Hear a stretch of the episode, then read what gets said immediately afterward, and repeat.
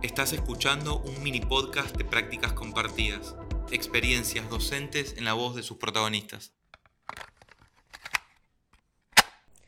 Hola, mi nombre es Micaela Soledad Pinó, soy profesora de educación especial en la escuela 6 Clelia César del distrito 18 y en esta ocasión presento mi propuesta llamada Proyecto Caracoleando, una experiencia que inicia en marzo del año 2022 con un grupo de segundo ciclo conformado por alumnos de edades entre 8 y 11 años.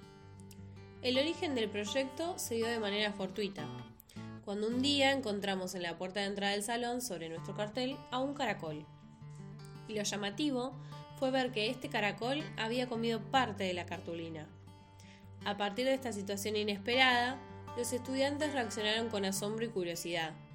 Partiendo de la motivación de los alumnos, se planteó y llevó a cabo el armado de un caracolario, que atravesó a todas las áreas y perduró a lo largo del año, dando lugar a una propuesta anual, manipulativa y vivencial.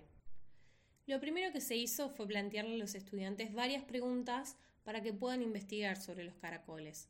Posteriormente armamos el caracolario, que consistió en utilizar un recipiente de vidrio vacío y prepararlo según lo que habíamos investigado anteriormente. Cabe destacar que la realización del caracolario fue motivada por el deseo de algunos estudiantes de tener a los caracoles de mascotas. Entonces se organizó mediante un cartel semanal a los encargados que diariamente los cuidaban y alimentaban. Es así como pudimos atravesar todas las áreas a lo largo del año, tomando siempre los caracoles como punto de partida. En matemática pudimos trabajar la serie numérica y la resolución de problemas. En prácticas de lenguaje abordamos la lectura de varios textos, la escritura con distintos propósitos y trabajamos con las producciones orales.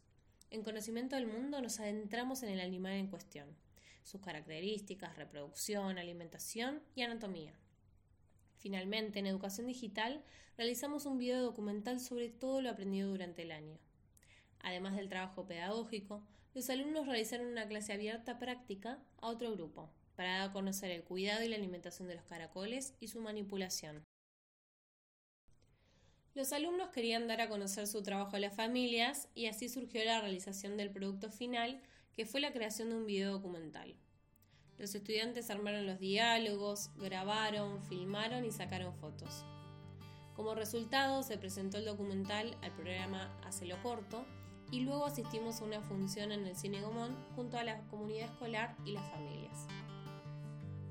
A partir de esta experiencia, se lograron aprendizajes significativos gracias a que se tuvo en cuenta la motivación de los alumnos, la curiosidad y el interés por el caracol, permitiendo abordar los distintos contenidos que fueron adquiridos por parte de los estudiantes. Se lograron cumplir los objetivos propuestos, como ser construir el caracolario terrestre, tener los cuidados y responsabilidades que conlleva tener una mascota, investigar acerca de los caracoles por distintos medios, lograr autonomía a partir de este proyecto y desarrollar estrategias para la realización de una producción audiovisual. Desde mi práctica docente me di cuenta de la importancia en la flexibilidad sobre la planificación.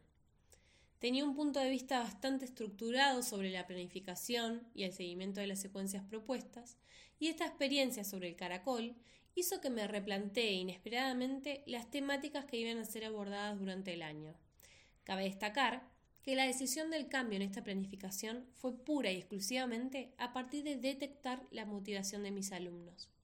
Es esto lo que ayudó a que ellos se sientan involucrados durante todo el transcurso del año. Si bien la experiencia está basada en educación especial, considero y aliento a todos los docentes a que puedan poner en marcha este proyecto y abordarlo en cualquier modalidad y nivel. A su vez, creo que lo más destacable es poder poner la mirada en el interés del grupo a partir de situaciones que cotidianamente pasamos desapercibidas. Finalmente, quiero agradecer a Escuela de Maestros por brindar el espacio para compartir experiencias y enriquecernos con las prácticas de otros colegas. Escuchaste un mini podcast de prácticas compartidas, experiencias docentes en la voz de sus protagonistas. Hasta la próxima.